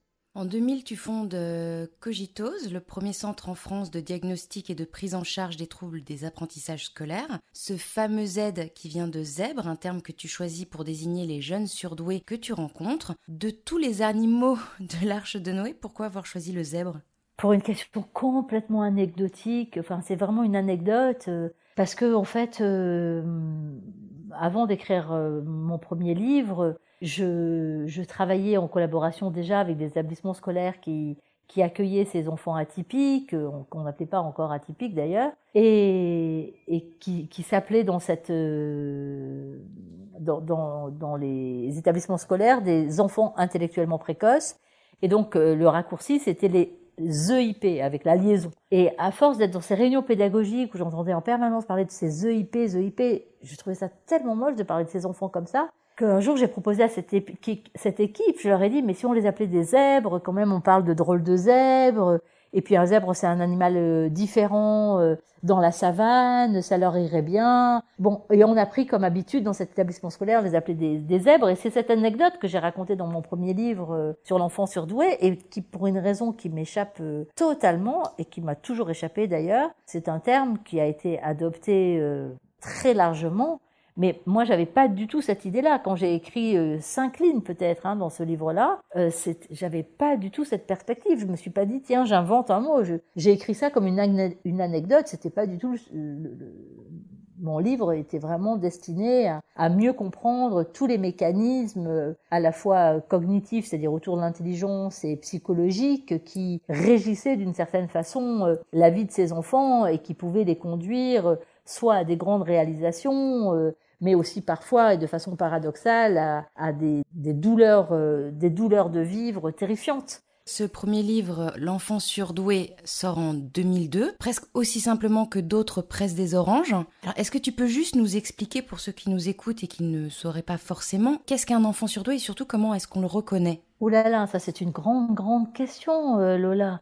Euh, c'est une immense question, mais pour, pour, répondre euh, rapidement à cette question, euh, un, enfant surdoué, au potentiel, HPI ou zèbre donc, c'est un enfant ou un adulte qui à la fois a une très grande intelligence, qui est statistiquement plus élevée que la normale statistique, donc une très grande intensité de pensée, qui est sous-tendu et aujourd'hui on le sait par euh, un fonctionnement du cerveau euh, différent, hein, des zones de cerveau qui, qui ne s'activent pas de la même façon et mais aussi par euh, une grande sensibilité au monde avec l'ensemble des cinq sens très exacerbés. La sensibilité, ce n'est pas la sensiblerie. La sensibilité, c'est cette capacité de, de capter en continu les informations en provenance de l'extérieur, en provenance du monde, mais aussi en provenance de soi-même. Donc c'est une de porosité au monde. C'est en fait c'est vibrer au moindre murmure du monde qui peut donner également une intensité euh, émotionnelle et, des émotions qui peuvent être, mais pas toujours, mais qui peuvent être vraiment à fleur de peau, où, la moindre broutille euh, va devenir euh, un cataclysme émotionnel. Pour certains, ils verrouillent ces, émotions, ils verrouillent cette sensibilité, ils peuvent apparaître sous des aspects beaucoup plus distants, beaucoup plus froids. Mais c'est la même chose, hein, c'est l'autre versant de la même pièce. Donc on pourrait dire que être surdoué, être HP, être zèbre, c'est trois piliers. Donc c'est cette intensité de pensée, cette haute sensibilité et, et cette et, et, ces grandes compétences émotionnelles qui forcément font un cocktail qui peut être pour le meilleur et parfois pour le pire, comme comme tout ce qui est intense euh, dans le fond. Pour ceux qui, comme moi, ne sont jamais intensément penchés sur le sujet, est-ce que tu pourrais nous expliquer pourquoi tant d'enfants surdoués ont tant de mal à l'école? C'est le décalage. C'est-à-dire que quand, quand il y a cette euh, il y a cette grande intelligence, il y a aussi, ça va avec une grande curiosité, une grande soif de comprendre, d'apprendre, de s'intéresser, de poser des questions au-delà de, de ce qu'on va t'expliquer, de vouloir aller plus loin, d'aller plus vite, d'absorber les choses euh, avec une mémoire qui, qui, qui là, là encore, un peu comme une éponge, tu vois. Donc euh, très vite euh, peut se jouer pour certains d'entre eux une forme de décalage avec les contraintes et les attentes de l'école, où euh, ça peut arriver euh, tellement souvent que, l'enseignant de, primaire dise ah mais toi je te pose pas la question parce que toi je sais que tu sais ou euh, quand un enfant comme ça pose une question en disant oui mais alors je comprends pas mais alors pourquoi les Égyptiens je sais pas quoi et que la maîtresse va dire mais enfin mais non mais ça c'est dans le programme dans deux ans on va pas parler de ça maintenant ce qui est incompréhensible pour cet enfant qui, qui fait des liens tout le temps avec tout? Parce que l'intelligence étymologiquement ça est interligéré ça veut dire faire des liens. Donc c'est ça l'intelligence. C'est faire des liens tout le temps avec tout. Et donc ces, ces enfants là au bout d'un moment euh, ils, ils se sentent pas comme les autres. Et ce sentiment de décalage c'est quelque chose qui va les poursuivre. Et combien d'adultes aussi euh, j'ai entendu parler de de ce sentiment de, de, de différence et, d'avoir toujours l'impression d'être trop, d'être trop curieux, d'être trop excessif, d'être trop jusqu'au boutiste, d'être trop sensible, d'être trop émotif, d'être, tu vois, cette terminologie de trop qui les, les hante beaucoup. Donc, euh, quand, quand tu as compris vite une leçon euh, quand tu es petit pour revenir à l'école, eh ben tu vas faire, euh, tu vois, des, des, avions avec tes feuilles, euh, tu vas euh, discuter avec ton voisin, et puis de toute façon, ce sont des enfants qui, pour mobiliser leur attention, ont souvent besoin de faire plusieurs choses à la fois, ce qui est assez incompréhensible pour les adultes et pour les enseignants et pour les parents d'ailleurs. Mais comme ça bouillonne beaucoup, tu sais, quand tu as une intelligence bruissante comme ça c'est beaucoup dans la tête en fait. Et d'ailleurs, moi j'ai souvent entendu, des, tellement entendu des, des ados, des, des, des adultes me dire mais vous pouvez pas me donner le bouton stop pour que ça s'arrête? J'en peux plus de penser, quoi. J'en peux plus. Je voudrais mettre mon cerveau sur pause. Et, c'est ça qui fait que certains enfants se, prennent les pieds dans le tapis parce que parce qu'au bout d'un moment ils désinvestissent euh, la scolarité, ils comprennent pas ce qu'on attend d'eux. Eux, ils ont l'impression que parce que euh, ils ont compris, ils savent. Euh, ils lisent une fois une leçon, ils la connaissent, ils, et, ils ont beaucoup plus de difficultés que les autres à mettre en place des, des, des procédures d'apprentissage dont les autres ont besoin pour intégrer les connaissances. Eux n'en ont pas besoin. Et, et, et, après, en milieu collège, ça va leur faire défaut terriblement parce que là, en, en milieu collège, il s'agit plus de, de recracher que tu as, euh, ce que tu sais, mais de mettre en place des, des, des, des, processus, tu vois, des, des, des, process, euh, comme on dirait aujourd'hui, pour euh, expliciter, pour euh, dérouler un raisonnement, pour organiser ta pensée. Et eux ont jamais appris à le faire et, et ça peut être douloureux pour eux parce qu'ils ont soudain, pour certains, une fois encore, pas pour tous, l'impression d'être devenus nuls, même s'ils ont jamais été identifiés. Hein, et c'est une espèce de sensation de blessure pour eux, de d'incompréhension d'eux-mêmes. Et puis après, quand tu es ado, tu, tu te sens souvent les ados me disent, mais j'ai l'impression qu'avec les autres ados, c'est comme s'il y avait une paroi de verre entre moi et les autres. Je suis avec eux et en même temps, j'ai l'impression de d'être dans un autre monde. Enfin, c'est vraiment ce, ce, ce, sentiment de décalage qui, qui est compliqué, vraiment qui est compliqué. Est-ce qu'un enfant surdoué devient obligatoirement un adulte surdoué? Ah oui, ça, euh, c'est comme quand tu as les yeux, bleus ou les cheveux châtains. Après, tu, voilà, tu peux trafiquer, hein, mais tu, tu restes euh, avec ce que tu es. Après, tu peux étouffer certaines choses, tu peux déployer d'autres talents, tu peux plein de choses, parce que bien sûr, il y a ce avec quoi tu arrives au monde, parce que la composante génétique est très forte, mais et puis tu as, as la, la, rencontre avec ton environnement qui peut tout changer hein, dans, dans, la possibilité d'exprimer euh, qui tu es et ce que tu peux être. Hein. C'est comme si tu as une oreille absolue si tu n'as pas l'occasion de faire de la musique, ben finalement tu ne deviendras jamais un, un, un musicien. Euh, tu vois, c'est pareil. Donc, euh, mais oui, bien sûr, tu deviens un, adulte, surdoué et tu deviens un adulte avec les mêmes les mêmes caractéristiques et le, même le même sentiment de décalage et une même sensibilité qui parfois euh, peut te te troubler dans ton rapport aux autres, dans ton rapport à la vie. Tu vois cette sensation de comprendre quelques millisecondes avant tout le monde quelque chose ou d'avoir des intuitions fulgurantes, d'avoir une compréhension euh, à 360 degrés euh, quand les autres restent euh, attachés à, à des, des, mécaniques habituelles, tu vois, donc d'intégrer tellement d'éléments dans ta compréhension du monde que ça peut apparaître too much pour les autres, ça peut apparaître dérangeant, et puis pour toi-même, tu, tu comprends pas pourquoi les autres n'ont pas vu ce que tu vois, n'ont pas compris ce que tu comprends, n'ont pas pressenti ce que tu pressens. Tant que tu sais pas que tu as ce profil singulier, tu, tu finis par te poser des questions sur toi-même. Moi, j'ai beaucoup entendu des, ados, euh, des, des, adultes penser qu'ils sont fous, et d'ailleurs certains ont, pu être diagnostiqués par des psychiatres non, avertis de, pathologies euh, incroyables parce que, bah parce que euh, tout était too much chez eux et que ils pouvaient passer du rire aux larmes en un instant, être focus, hyper concentrés sur quelque chose quand ils étaient passionnés, et sinon passer d'un sujet à un autre, mais néanmoins euh, retomber tout le temps sur leurs pieds, euh, parce que justement cette, cette grande intelligence et cette capacité à percevoir tout tout le temps, ben, ça donne quand même beaucoup de souplesse au niveau de, de, de la flexibilité mentale, tu vois, de l'agilité euh, mentale. Et, et, et donc, c'est des, des, adultes qui peuvent avoir des difficultés à, à s'insérer dans les entreprises, à accepter de suivre des normes ou des process euh, conçus pour le plus grand nombre, mais dans lesquels eux-mêmes ont énormément de mal euh, à entrer parce que parce que ça leur paraît avoir pas de sens ou que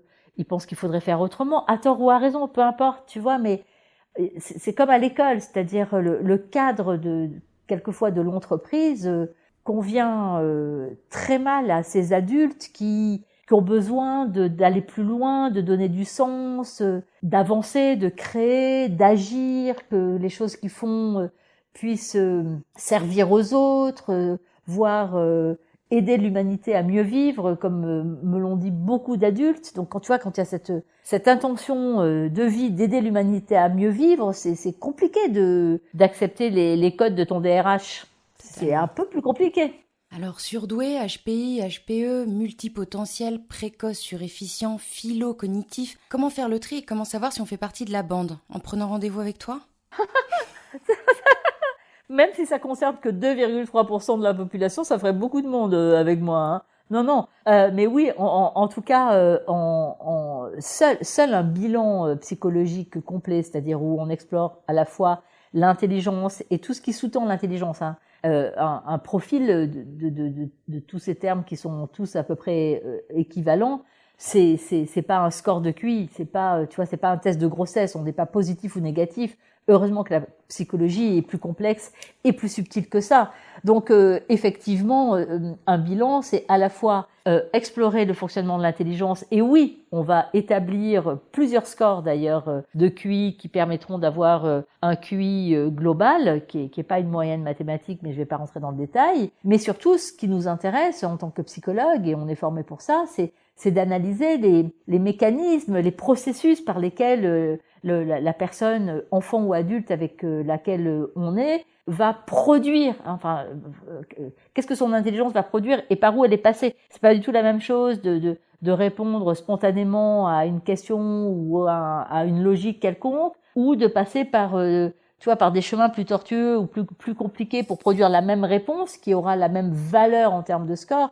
Mais ça, ça, ça parle pas du tout de la même nature d'intelligence. Donc, on, fait une exploration de l'intelligence et d'un certain nombre de ses particularités, et puis on fait toujours un, bilan de personnalité, d'exploration de la dynamique à la fois émotionnelle et affective, parce que ça veut rien dire de couper quelqu'un en deux, comme s'il y avait l'intelligence d'un côté et le fonctionnement émotionnel de l'autre. Bien évidemment, on est une alchimie subtile de tout ça, et c'est ça qui fait ce que l'on est, et l'être toujours unique que l'on est, parce que même si on identifie des profils, on est toujours, toujours unique. On est ce que l'on est avec notre tempérament, notre parcours, euh, notre personnalité, ce que l'on est en train de vivre, notre façon de le vivre. Et, c'est ça, le, enfin pour moi, c'est ça la magie du bilan et c'est ça la magie de la psychologie. C'est chaque fois tu as en face de quelqu'un qui, qui arrive avec une, nouvelle histoire et, et enfin pour moi en tout cas dans ma façon d'être euh, psychologue et de faire mon métier, d'être psychothérapeute, un nouveau défi en fait mais ça passe par une identification. C'est vrai qu'en arrivant euh, il y a quelques mois sur Clubhouse, j'ai un peu eu le sentiment que le réseau était une sorte de zoo rempli de zèbres. Écoute, euh, mais en vérité, moi aussi, j'ai été surprise, hein, parce que euh, quand je suis arrivée sur Clubhouse, je sais plus quoi, en février, et que j'ai vu tous ces, tous ces, tous ces termes d'hypersensible, de zèbre un peu partout, je me dis mais qu'est-ce que c'est que ce truc? Tu vois, en fait, je m'attendais pas du tout, du tout euh, à, je sais pas, je sais pas du tout d'ailleurs hein, comment c'est. En tout cas, c'est pas moi, mais ça c'est sûr. Mais comment c'est parti, comment ça s'est déployé, euh, je sais pas du tout. Mais c'est vrai que bah, que c'est c'est c'est une une notion qui est qui qui qui a été, enfin qui est encore un peu un peu moins, mais beaucoup à la mode sur euh, sur Clubhouse. Et et pour le meilleur et pour le pire, une fois encore, hein, comme toujours d'ailleurs, pour le meilleur dans le sens où ça a permis à beaucoup de personnes de d'entendre parler de de sujets euh, dont ils auraient probablement jamais entendu parler ailleurs et autrement parce que leur vie, enfin, tu vois, tu, tu, tu entends pas parler de ça non plus à tous les coins de rue ou à la moindre terrasse de bistrot, même quand les terrasses sont ouvertes. Euh, mais donc ça pour le meilleur parce que je pense que ça a permis vraiment à des gens de faire des démarches euh, personnelles et de mieux se comprendre et, de s'apaiser d'un certain nombre de choses. Et pour le pire parce que l'autoproclamation, parce que tu te retrouves dans trois traits de personnalité, c'est très dangereux. Parce que c'est dangereux. Pourquoi? Parce que ça, peut masquer d'autres euh, d'autres questions plus complexes et qu'il faudrait quand même résoudre pour arriver à aller bien quand on va pas très bien. Euh, parce que tu vois, ça peut mettre une espèce de couvercle sur euh, d'autres points qu'il faudrait peut-être euh, aller interroger parce que c'est peut-être là que ça sera l'endroit où, on pourra enfin avoir une meilleure visibilité sur soi. Donc voilà, moi je fais soit cette autoproclamation m'inquiète toujours un peu à cause de ça. Sinon ça m'est égal que les gens se reconnaissent, ça leur fait du bien, tant mieux Moi, tout ce qui fait du bien aux gens, ça me va. Mais, mais, mais parfois, ça, ça, ça vient recouvrir d'autres choses. Et ça c'est beaucoup beaucoup beaucoup plus embêtant. Donc euh, on peut se mais tu vois quand j'étais à la fac enfin dans ma deuxième partie de fac quand j'étais à la fac je me souviens très bien que quand les profs faisaient des cours sur la dépression, sur les troubles anxieux, sur la schizophrénie, sur la psychose, etc., euh, et qui parlait de tous les symptômes. Si tu regardes les symptômes dans un bouquin de, enfin dans un dans un manuel de psychiatrie, euh, nous on parle, tu sais, dans notre métier, on parle de tableau clinique, donc il y a un certain nombre de de, de, de types de fonctionnement, et si tu as X euh, euh caractéristiques euh, depuis plus de six mois, alors on considère que tu souffres de cette pathologie. Mais moi, je me trouvais toutes les caractéristiques. Quand on faisait un cours sur la dépression, je pensais que c'était dépressif. Quand on faisait un trouble sur le, sur l'anxiété, je pensais que j'étais anxieuse. Quand on faisait un cours sur la schizophrénie, je pensais que j'étais schizophrène. Quand on faisait un cours sur la psychose, je me disais que j'étais psychotique. Tu vois, c'est-à-dire qu'en fait, il y a tellement de signes. C'est comme par exemple le trouble de l'attention. Si tu regardes les signes, tout le monde a un trouble de l'attention en fait. Donc c'est là où, où c'est toujours un peu touchy parce que c'est pas parce que tu te reconnais dans trois ou quatre caractéristiques d'un fonctionnement que tu peux dire ah bah cool ça y est j'ai enfin compris qui je suis donc je suis comme ça. Non, c'est beaucoup plus complexe la psychologie. C'est et heureusement, euh, heureusement. Et l'être humain surtout. La psychologie est complexe parce que l'être humain est complexe et que qu'on y va aussi quand même souvent à tâtons quand même. Euh, tu vois, il y a rien de, on n'a jamais de certitude, on a toujours des, des hypothèses. Mais comme en médecine, hein, à partir des années 2010, tu mets au point Mindful Up des programmes de méditation de pleine conscience pour les enfants et les adolescents. J'ai lu une interview de toi où tu dis en substance que cette pratique serait indispensable à l'école afin de permettre une meilleure concentration. Oui, mais bien sûr, parce que en fait, euh, ces formes de méditation de pleine conscience, qui sont vraiment des, entraînements à, être plus attentif à ce que l'on perçoit, plus attentif à ses émotions, plus attentif à qui on est vraiment, mais aussi qui développent tout ce que on appelle aujourd'hui les soft skills, parce que c'est toujours plus chic de le dire en anglais, mais euh, tu vois, toutes les compétences transversales, les compétences émotionnelles, les, la, la générosité, cette fameuse bienveillance dont c'est bien galvaudé comme terme, mais c'est quand même fondamental euh, comme qualité. Tout, ça est euh, incroyablement développé par ces pratiques de, de, mindfulness et en particulier pour les enfants, enfin beaucoup, bien sûr, euh, énormément pour les, les adultes. Et il y a énormément, énormément, énormément de, de publications scientifiques qui valident tout ça. Tu vois, c'est pas c'est pas du tout un truc comme ça euh, un peu étrange. Et, et c'est vrai que si euh, on enseignait la mindfulness et qu'on mettait en place ce, type de programme euh, à l'école, bah, ça permettrait à tous les enfants du monde de, de développer des, des tu vois leur savoir-être par rapport à eux-mêmes, une meilleure compréhension de soi, une meilleure compréhension des relations à l'autre, une meilleure compréhension des émotions. Moi, je suis sidérée de voir que, arrivé à l'âge adulte, combien de personnes que je rencontre dans mon milieu professionnel ou en formation n'ont aucune idée de ce qu'est une émotion, de à quoi ça sert vraiment, de quelle est la fonction d'une émotion. De, tu vois, c'est des choses qu'on devrait apprendre euh, tout petit. Tu vois, ça, ça, nous donnerait des atouts pour la vie immenses. Et vraiment, euh, oui, bien sûr. Euh, et, et, quand tu es bien avec ce que tu es, avec qui tu es, avec avec ton monde émotionnel, avec les autres, tu vois, que tu sais décoder tout ça, et ben après, euh, d'apprendre des trucs, c'est facile euh, d'apprendre quand tu vas bien, quand les choses sont plus calmes à l'intérieur de toi, que qu'en plus euh, tu, tu, tu, as développé ces capacités effectives de, de concentration et d'attention que, que déploie beaucoup la mindfulness. Mais là, tu vois, c'est l'attention à tout, l'attention aux autres, l'attention à toi, l'attention à ce que tu ressens, et puis l'attention à ton à ton cours, à ce que tu écoutes, à ce que tu lis, à ce que tu vis ça change tout l'attention. D'ailleurs, ça a été archi montré par des études qui n'ont rien à voir avec euh, la mindfulness, enfin la méditation de, pleine conscience, qui montrent qu'en fait, plus tu es, attentif à ce que tu vis, plus tu es heureux. Il y a énormément de travaux euh, dans le monde entier qui montrent ça. Donc tu vois, c'est dommage de ne pas le faire euh, tout petit.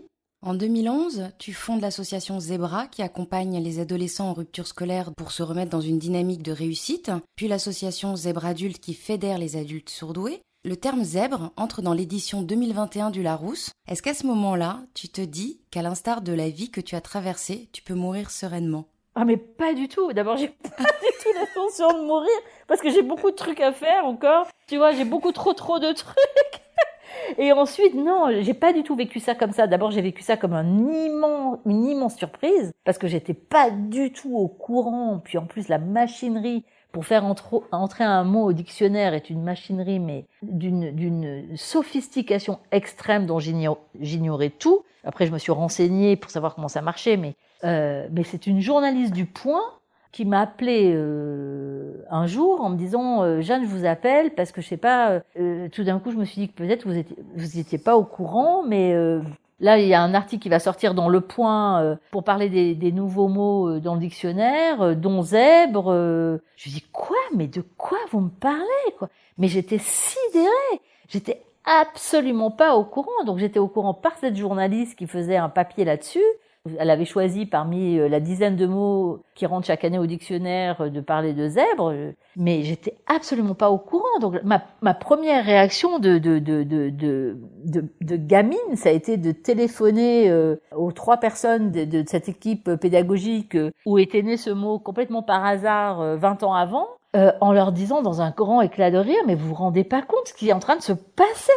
Ce truc qu'on a dit comme ça par hasard pour rigoler, euh, euh, ça, ça rentre dans le dictionnaire, tu vois. C'était ma joie, c'était de le partager avec les personnes avec qui ça s'était, ça, ça, avait émergé, euh, mais pas du tout. J'ai, et alors j'ai pas du tout, tu vois, j'ai un copain avec qui j'ai, écrit le, le, mon dernier livre, La grandir, vivre, devenir, euh, qui, est, qui est psychiatre et qui et qui écrit euh, ça, qui écrit voilà d'être passé dans un truc euh, pas d'immortalité, mais je sais pas quoi, par rapport à ça. Oui, la postérité, voilà, merci. Mais je le ressens pas moi ça du tout en fait. Je trouve ça tellement amusant, je trouve ça fun et souvent je le dis pour euh, juste pour pour l'entendre tellement tellement je trouve ça fou. Tu vois, tellement je trouve ça incroyable. pour voir si tu rêves. Mais oui, me dire mais c'est pas possible. Mais surtout que en plus mais qu'est-ce qui a pris à ces gens, hein, surtout quand tu sais comment ça se passe On dirait vraiment euh, le, truc de, de, de, de, voter pour un pape dans une grotte, couper des, non, mais c'est vrai, hein, j'ai appris ça après, couper des portables et tout, pour surtout qu'il n'y ait pas d'influence extérieure, parce que c'est un truc de dingue. Et, et surtout que je sais pas ce qu'il leur a appris d'écrire euh, zèbre euh, équivalent de surdoué au potentiel, je me souviens même pas de la définition exacte, appellation donnée par la psychologue Jeanne Surfacha. Mais qu'est-ce qu'il leur a appris de mettre mon nom? C'est quand même rarissime dans un dictionnaire où tu vois le, le nom de la personne qui est à l'origine d'un mot. C'est très très étrange, tu vois. Mais j'ai même pas de dictionnaire chez moi hein, pour te dire à quel point euh, tout ça me paraît euh, encore un peu, euh, tu vois, je, tu vois. Et, et, quand je le dis, quelquefois les gens me disent mais c'est pas possible, mais c'est incroyable et tout ça. Je dis ah bah oui c'est vrai, c'est incroyable. Je suis la première surprise. Alors le temps que les personnes qui sont dans l'audience lèvent la main pour nous rejoindre on stage, je vais te poser une dernière question. Je ne pouvais pas conclure sans te demander ce que tu avais pensé de la série HPI, diffusée au mois d'avril sur TF1 et qui a rencontré un énorme succès. Comment est-ce que tu expliques cet engouement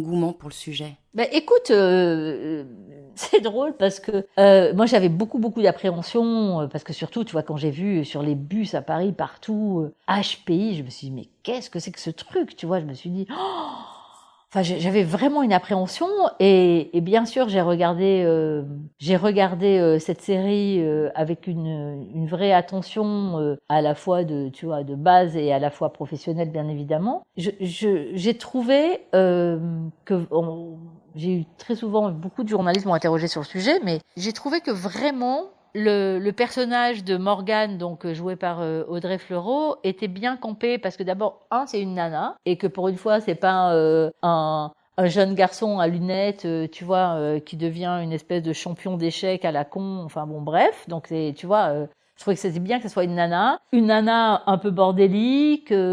mais qui, qui vient d'un milieu plutôt défavorisé, mais où on voit bien que si son intelligence et ses compétences ne lui ont pas permis d'avoir une réussite académique, elle s'est débrouillée pour, comme on le disait tout à l'heure, retomber sur ses pattes euh, et euh, avoir une vie qui lui ressemble et malgré tout élever euh, ses trois gosses de deux pères différents en, en, essayant de leur transmettre des valeurs, une espèce de d'éducation, tu vois, qui a du sens, et puis qui finalement se retrouve dans ce commissariat à pouvoir mettre son sa forme d'intelligence au service euh, d'une cause. Donc, tu vois, avec cette, cette quête de sens qui est, qui est, qui est, qui est le plus souvent euh, présente chez, euh, chez ces personnes qui ont, qui ont ce profil-là. Et ce que j'ai trouvé particulièrement intéressant pour conclure par rapport à cette série, à cette série HPI, c'est que euh, le, le, réal ou le scénariste, je sais pas lequel des deux, mais a pris énormément, euh, a été très attentif à montrer le raisonnement inductif de ces personnes-là. C'est-à-dire que souvent tu as un raisonnement déductif, c'est-à-dire que tu pars du,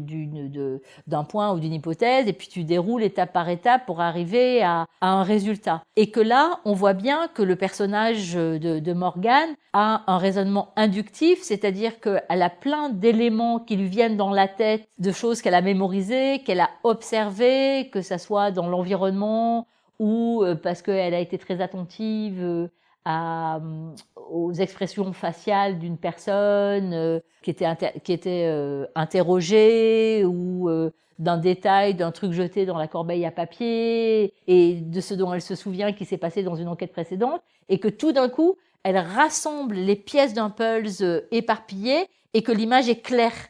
Tu vois, et c'est ça le raisonnement inductif. Et, et, ça, c'est très intéressant qu'il l'ait montré. C'est pas du tout un raisonnement qui passe par des étapes habituelles, et c'est souvent ça aussi qui est un écueil sur le parcours scolaire ou dans le parcours professionnel.